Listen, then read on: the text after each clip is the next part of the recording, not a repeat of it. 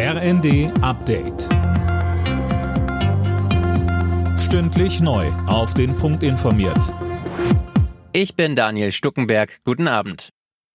Die Ampelpläne zur Legalisierung von Cannabis stoßen auf ein geteiltes Echo. Der Drogenbeauftragte der Bundesregierung Bliner begrüßt den Vorschlag.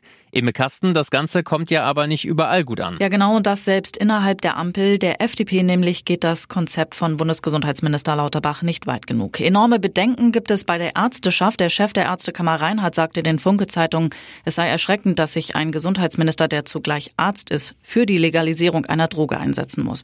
Ja, und auch von der Union kommt Kritik. CSU-Landesgruppenchef Dobrindt spricht von einer offenen Verharmlosung des Drogenkonsums.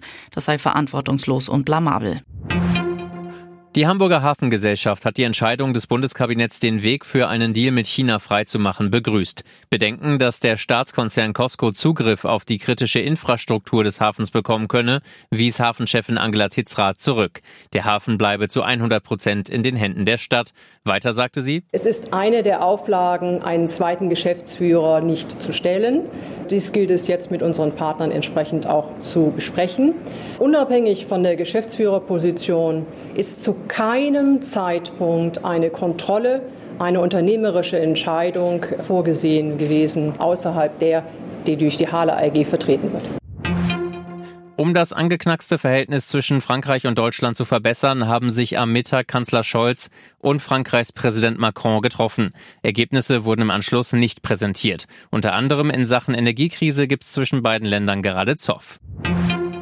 Immer mehr Arbeitnehmer nehmen für eine frühere Rente Abschläge in Kauf. Wie die Bild berichtet, sind im vergangenen Jahr über 210.000 Arbeitnehmer vorzeitig in den Ruhestand gegangen, fast 9 Prozent mehr als im Jahr davor. Im Schnitt gehen die Betroffenen über zwei Jahre früher in Rente als vorgesehen.